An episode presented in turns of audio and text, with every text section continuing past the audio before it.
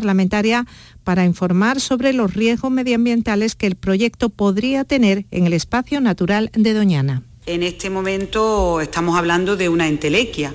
Eh, las pretensiones que puedan tener, lógica entre conexiones entre provincias, tenemos que respetarlas entre todos, ¿no?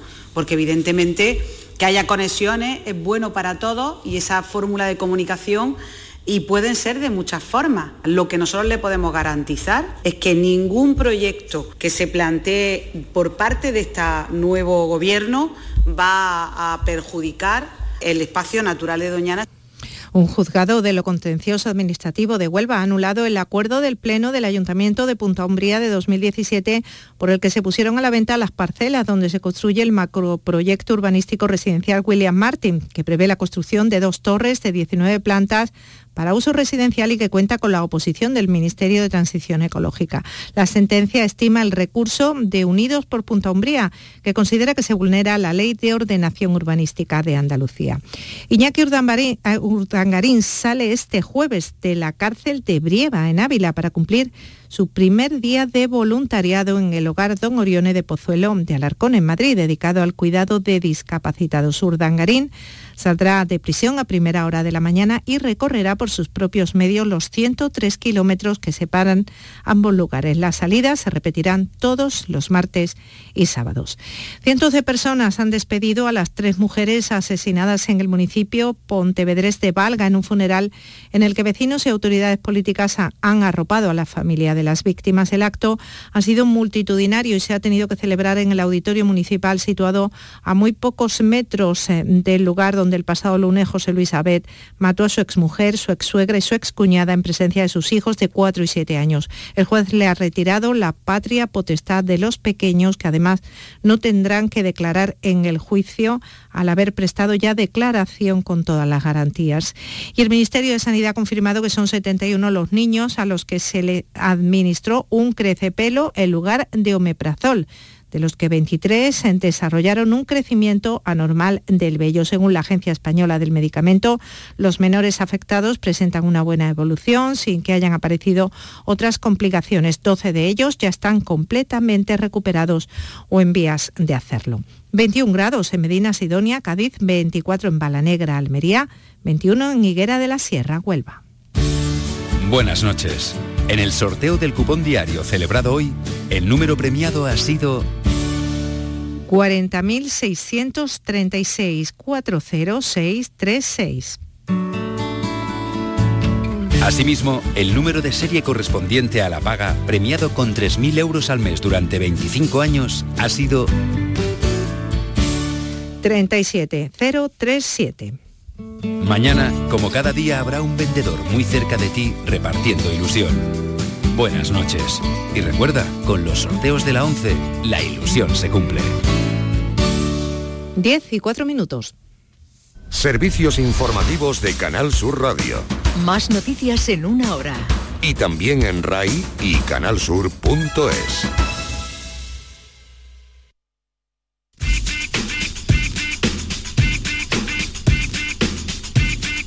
En RAI, conectados con Javier Oliva. Bienvenidos, conectados os traemos un día más la actualidad del mundo de las nuevas tecnologías de la información y la comunicación, nuestro epicentro Andalucía y desde aquí el resto del mundo a través de la red. Que hablen los gurús. Un estudio del fabricante de móviles Wico nos ha alertado en Andalucía señala que más de la mitad de los menores andaluces a partir de 16 años recibe contenido sexual en sus móviles, una cifra además muy por encima de la media nacional. Hablaremos con Verónica Catediano, responsable de comunicación de Wico en España. Nos vamos de evento. Eliezer López, desarrollador full stack de Watafactory, nos informa de algunas de las próximas citas tecnológicas en Andalucía. Hora de jugar a los videojuegos. En el espacio para videojuegos, los expertos andaluces José Manuel Fernández Speedy y Jesús Relinque Pella nos ofrecen todos los detalles de juegos como Gridfall, Ace of Wonders, Planetfall y los Castle, entre otros. Desmontando la tecnología. Los gadgets son cosa de Pedro Santamaría, colaborador de la web tecnológica El Output, quien nos hace la review de los nuevos iPhone 11 que salen a la venta esta semana. Ha sido viral en redes. Las novedades y cambios en las redes sociales nos las contará el consultor de redes y responsable de los Instagrames de Cádiz, José Ruiz. En RAI, conectados con Javier Oliva. Muchas cosas, para todo tenemos casi media hora, así que con la realización técnica de los operadores de sonido del Centro de Producción de Jerez, Enter y comenzamos.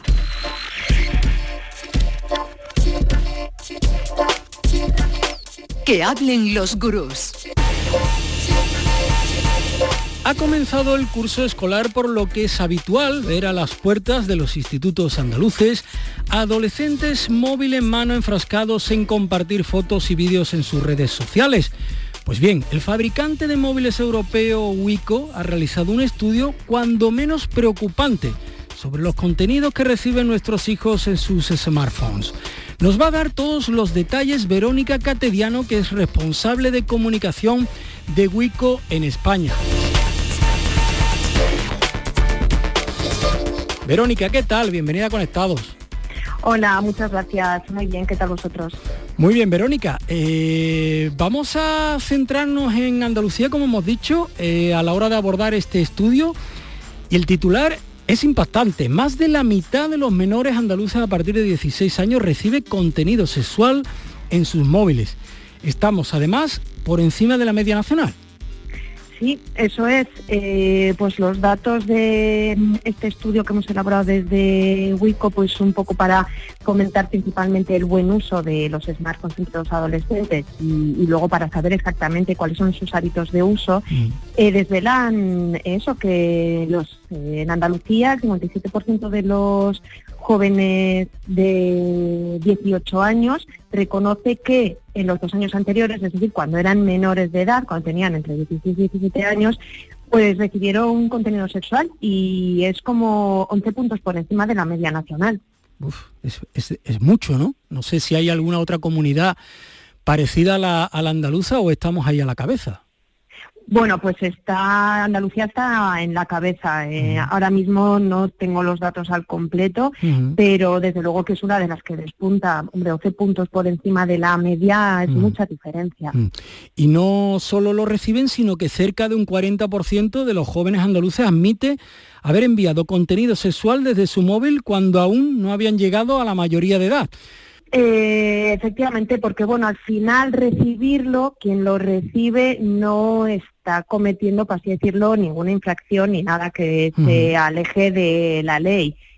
El enviarlo, si ya estamos hablando de que el protagonista o los protagonistas de ese, de ese vídeo son personas conocidas por ellos y que por supuesto no les han dado la autorización para compartir imágenes, eh, pues ahí sí que estamos incurriendo ya en palabras mayores. Entonces, bueno, eh, hay que tener mucho cuidado con estos temas. Los jóvenes, por favor, muchísima responsabilidad y, hay, que tener, hay que ser muy delicados en lo que compartimos a través de WhatsApp, de las redes sociales, etcétera.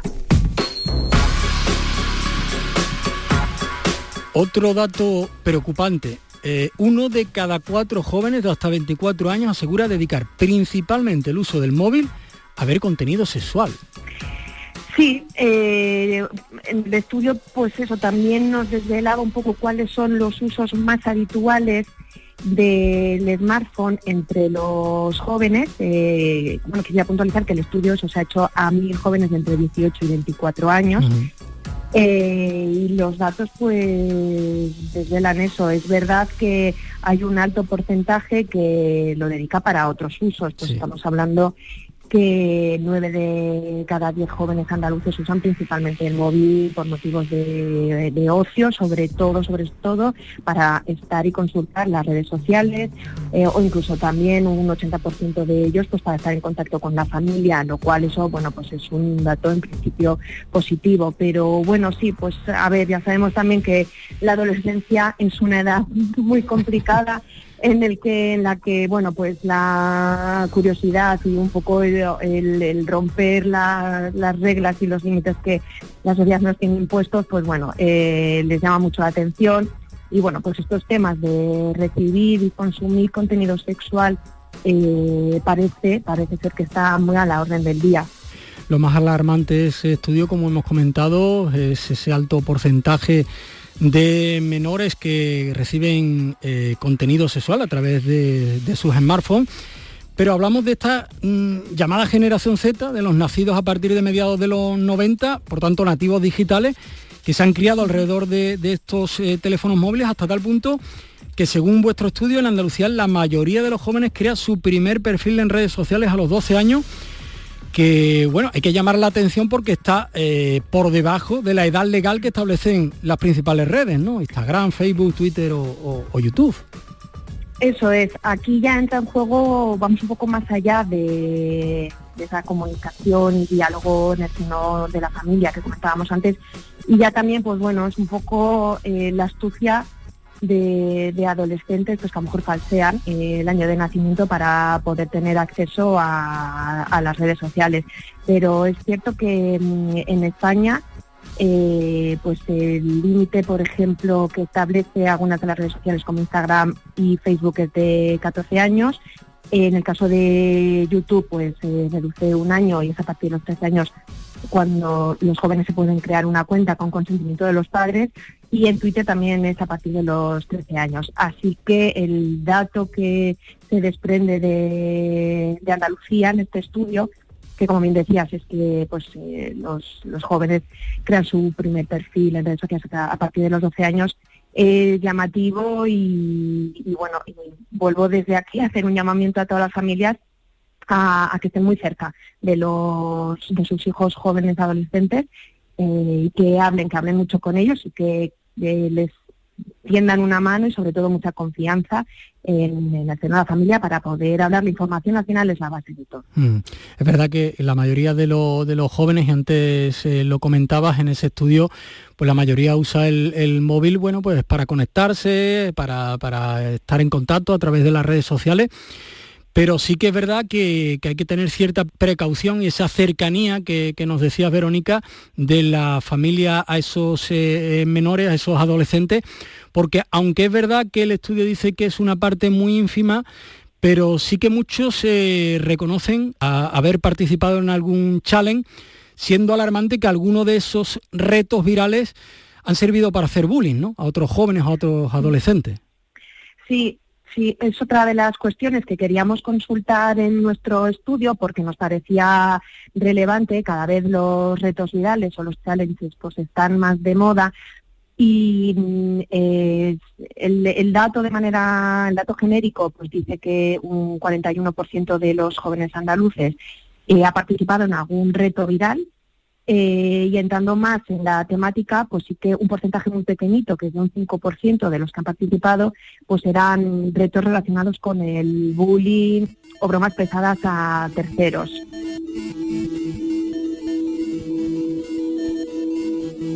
Eh, Verónica, por último, ¿qué ha pretendido eh, Wico, el fabricante de móviles europeo, que representas con este estudio? Llamar la atención de los padres, llamar la atención también de los adolescentes. Eh, ¿Cuál ha sido el objetivo final para, hacer este estudio? Pues un poco eh, las dos cosas. Ha sido eh, un, llamamiento a la concienciación y a la, a la sensibilización. Yo creo que los jóvenes que están en el día a día y son conocedores de los contenidos que se mueven a través de redes sociales plataformas de mensajería instantánea, etcétera, pero quizá los padres eh, nos tapamos un poco más los ojos o no lo queremos ver, no, lo queremos escuchar o podemos pensar que en, nuestro caso eso no va a suceder. Entonces, pues bueno, también eh, concienciarles que, eh, bueno, pues que esto ocurre, que se mueve este tipo de contenidos entre los jóvenes entonces pues que a lo mejor eso todavía estamos a tiempo de vuelvo a decir que no se trata de prohibir ni de, ni de eh, quitar los smartphones a los chavales, sino de que ellos sepan que pueden confiar en nosotros para contarnos todo, que si sienten que han recibido o que les han grabado eh, algún tipo de imagen en el que no se sentían cómodos eh, o que han recibido pues eso, un vídeo de alguien conocido que, no es un vídeo pues al uso, lo que todos consideramos como un vídeo inocente, pues que lo sepan, sepan que pueden contar con, los mayores, tanto en el ámbito docente como en la familia, y, bueno, y a partir de, ahí pues eh, empezar a tomar decisiones y buenos hábitos de uso y las decisiones correctas a la hora de qué hacer con esos contenidos que nos llegan. Entonces, pues bueno, por una parte que, los jóvenes eh, abran bien los ojos y, cuiden qué imágenes están circulando de ellos y por otro lado, pues que los padres lo mismo conozcan o conozcamos que los jóvenes están expuestos a este tipo de, contenidos y, bueno, tengamos eh, una comunicación muy fluida con ellos. Verónica Cateriano, responsable de comunicación de Wico en España, muchísimas gracias por desgranarnos este estudio tan interesante como también preocupante. Un saludo y hasta cuando quieras en Conectados. Muchísimas gracias a vosotros. Nos vemos pronto.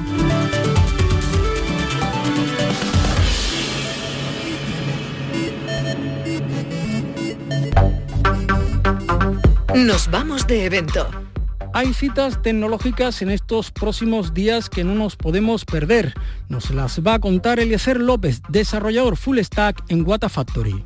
Muy buenas, esta semana volvemos a contar con eventos en varias de nuestras provincias andaluzas, eventos locales que son, cada vez más, referentes en el sector TIC. Los vemos. Granada, próximo lunes 23 de septiembre, el grupo LibreLab Granada organiza la charla Microservicios basados en eventos. En las arquitecturas dadas en microservicios se prima la estabilidad y la consistencia en la respuesta al usuario.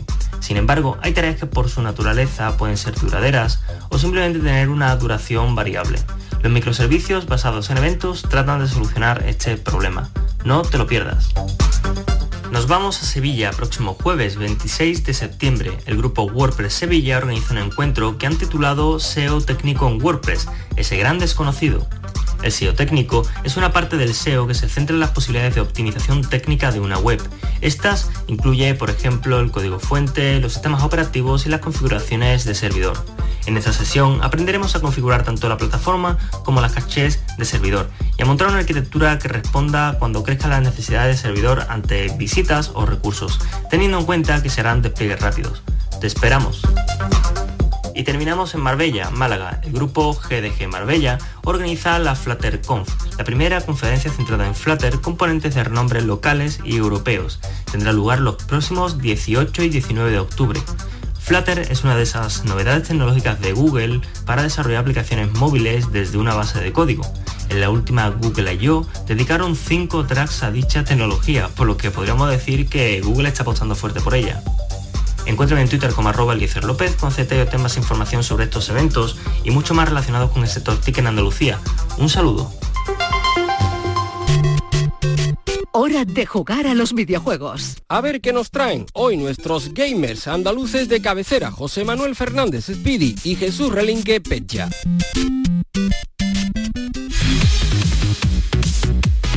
La pasada semana os reseñamos las novedades más candentes, el advenimiento de títulos de gran empaque ya sea por provenir de franquicias populares o por pertenecer a géneros de los que mueven masas, justo el caso contrario de los títulos de los que os hablamos hoy, desarrollos de reciente cuño que no copan la primera plana de los medios, pero que siendo justos merecen toda nuestra atención. Un buen ejemplo de ello es el de Gridfall, un juego de rol desarrollado por el estudio francés Spiders Studio, creadores de obras tan decentes como Bound by Flame o The Technomancer. Si os gustan clásicos modernos como The Witcher, disfrutaréis sin duda el mundo de Gridfall, cuya identidad visual se basa en gran medida en la Europa del siglo XVII. La arquitectura, la indumentaria y el entorno están influenciados por este periodo histórico caracterizado por la exploración, los descubrimientos científicos y una cultura en plena expansión. Sin embargo, este mundo no es 100% realista, ya que exploraremos una inmensa isla que rebosa magia en cada rincón. Esta tierra, habitada por todo tipo de criaturas fantásticas, oculta incontables secretos y misterios que esperan ser descubiertos por los usuarios de Xbox One, PlayStation 4 y PC. Un tipo de juego ciertamente inexplorado en las consolas es el de la estrategia, y la saga Age of Wonders, una de las mayores exponentes del género, ha dirigido su mirada hacia PS4 y Xbox One para llevar Planetfall a sus circuitos. Age of Wonders Planetfall, que por supuesto también hace acto de aparición en los ordenadores, nos lleva a explorar los vestigios de la Unión Estelar, un antiguo imperio que conectaba miles de mundos. Combatir, construir, negociar y avanzar tecnológicamente hacia la utopía serán nuestros objetivos a través de una completa campaña ambientada en mapas aleatorios, o directamente competir con tus amigos en el modo multijugador, en este estupendo juego juego de estrategia por turnos. Aunque lleva años divirtiendo a los usuarios de PC, el adorable Los Castle acaba de aterrizar en las consolas para hacerse notar con su llamativa propuesta Dungeon Crawler. Se trata de un juego con elementos roguelike y mazmorras aleatorias que destaca por el gran humor que desprende, con personajes y entornos dibujados a mano, combinando una acción con sabor beaten up, el clásico yo contra el barrio. También posee toques más modernos extraídos directamente de los juegos de rol. Una auténtica locura que los poseedores de una Nintendo Switch o de una PlayStation 4 podrán compartir con hasta tres amigos más a la vez. Por último, hay que celebrar la aparición de The Walking Dead de Telltale Definitive Series, que reúne todos, absolutamente todos los episodios de la galardonada saga de aventuras basada en el famoso cómic de Robert Kirkman. Contiene las cuatro temporadas completas de la serie principal, los episodios correspondientes a The Walking Dead Michonne, el capítulo 400 Days y un puñado de extras en forma de contenido digital adicional. Tras la desaparición del estudio Telltale, el hecho de que esta compilación salga a la venta es algo muy de agradecer, correspondiéndole a Meridian Games el mérito de traer a nuestro país las ediciones físicas para PlayStation 4 y Xbox One. Nos quedamos sin tiempo para más. Os emplazamos a la semana que viene en la que entrevistaremos a dos de los componentes de esa maravilla andaluza llamada Blasphemous, el juego que está batiendo todos los récords de venta. Hasta entonces, un saludo y seguid jugando.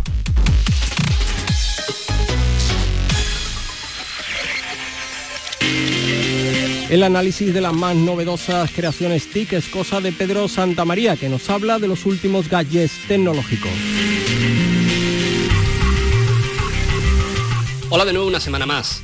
Apple ha mostrado esta semana anterior sus, bueno, sus nuevos iPhone 11. Se ponen a la venta el día 20 y como siempre creo que es interesante bueno, hacer un pequeño repaso porque al final de cuentas es un dispositivo que no deja indiferente a nadie. Siguen siendo productos con un precio alto, esto ya es lo habitual, pero siempre es importante recordarlo para saber más o menos dónde se sitúan y porque también le sirven a la compañía para seguir siendo ese producto aspiracional que todo el mundo quiere, pero que bueno, luego lógicamente no todo el mundo se puede permitir, porque cuestan a partir de 800 euros. 859 el iPhone 11 y luego 1159 y 1259 los modelos bases del iPhone 11 Pro y 11 Pro Max. Bien, en términos de diseño podríamos decir que poco o nada cambia, a excepción de la parte trasera y de las cámaras. Ahora todos los modelos cuentan con una cámara más. El iPhone 10R, que pasa a ser el iPhone 11, tiene dos cámaras. Y los iPhone 10S ahora son los iPhone 11 Pro y tienen tres cámaras. Estas cámaras sobre el papel mejoran todo lo visto en la generación anterior y sobre todo por el tema de su aplicación y cómo han implementado a nivel de hardware, a nivel de software, diferentes mejoras. La primera de ellas es que gracias al nuevo chip, el Apple A13 Bionic, y toda esa potencia de cálculo, módulos específicos que incluye y demás, la cámara va a ser capaz de rendir mucho mejor en prácticamente todo tipo de situaciones y además en aquellas que el año pasado se le resistían un poco, como por ejemplo las escenas nocturnas o cuando tenía que hacer uso del HDR.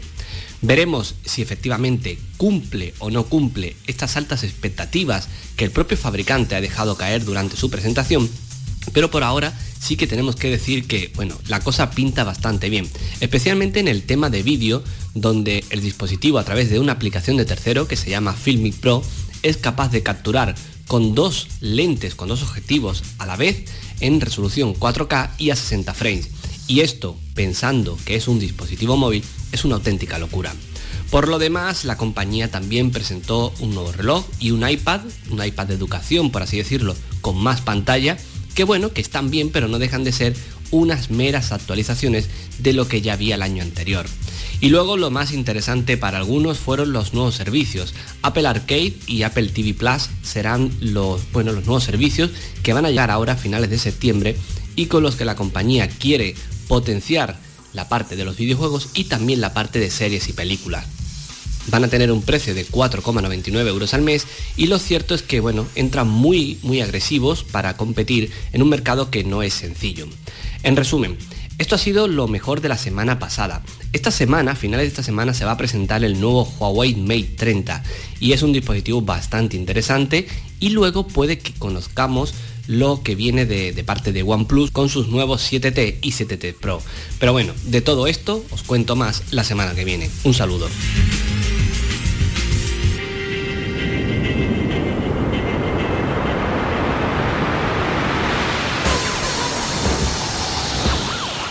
Ha sido viral en redes.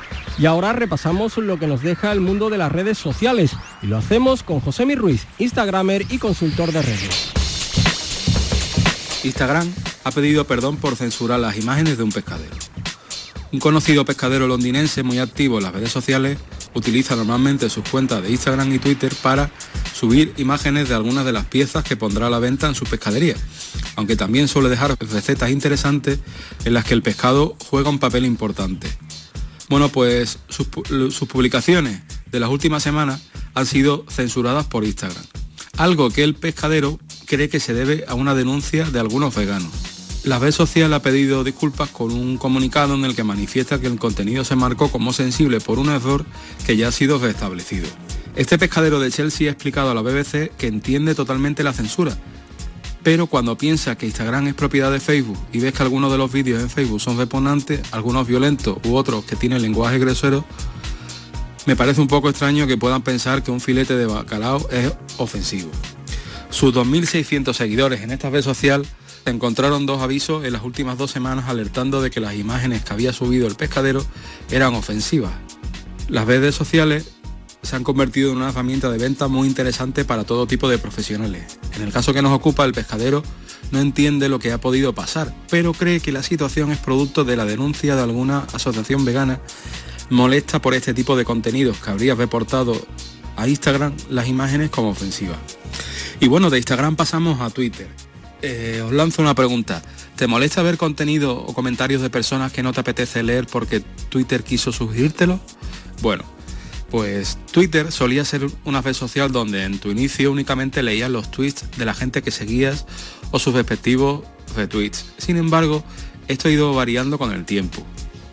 Las publicaciones de tu tuitero favorito se terminan perdiendo, entre otras, marcadas con a Carlos Pérez y otras cuatro personas les gusta tal también pasa lo mismo si alguna de las personas que sigue les responde a alguien más.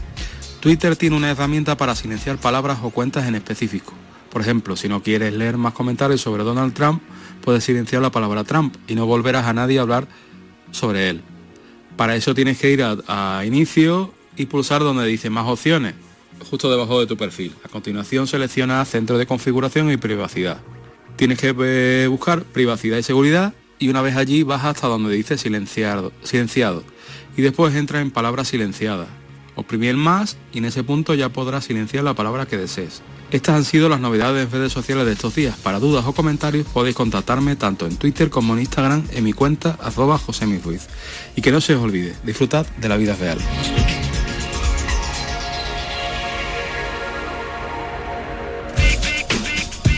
Es hora de terminar, pero seguimos conectados. La interactividad es nuestra razón de ser. Nos podéis seguir y dejar vuestros comentarios y sugerencias en Twitter, arroba conectadosRai, en la página del programa en Facebook o en la dirección de correo electrónico conectados arroba rtva.es. Además, si queréis repasar alguno de nuestros contenidos, podéis escucharlo, descargarlo en el apartado de Radio a la Carta de la web de Canal Sur se ha hecho viral en los últimos días un vídeo del concierto del cantante de reggaetón Farruko en Ciudad de México en el que se queda sin peluquín, abrumeado con ello en su cuenta de Instagram donde tiene más de 14 millones de seguidores.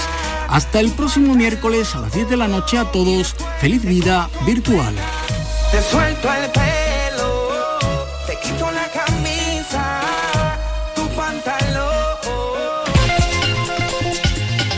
Radio que necesitas es RAI.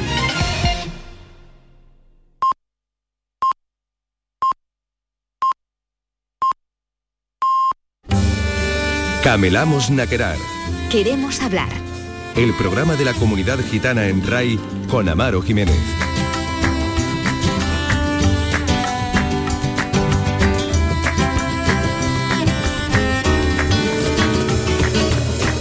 Tastipen Etalí, bienvenidos a Camelamos Naquerar, queremos hablar. De nuevo estamos en este espacio radiofónico, en la radio pública de Andalucía, donde una vez más pues, nos acercamos a la romipen, a la gitanidad.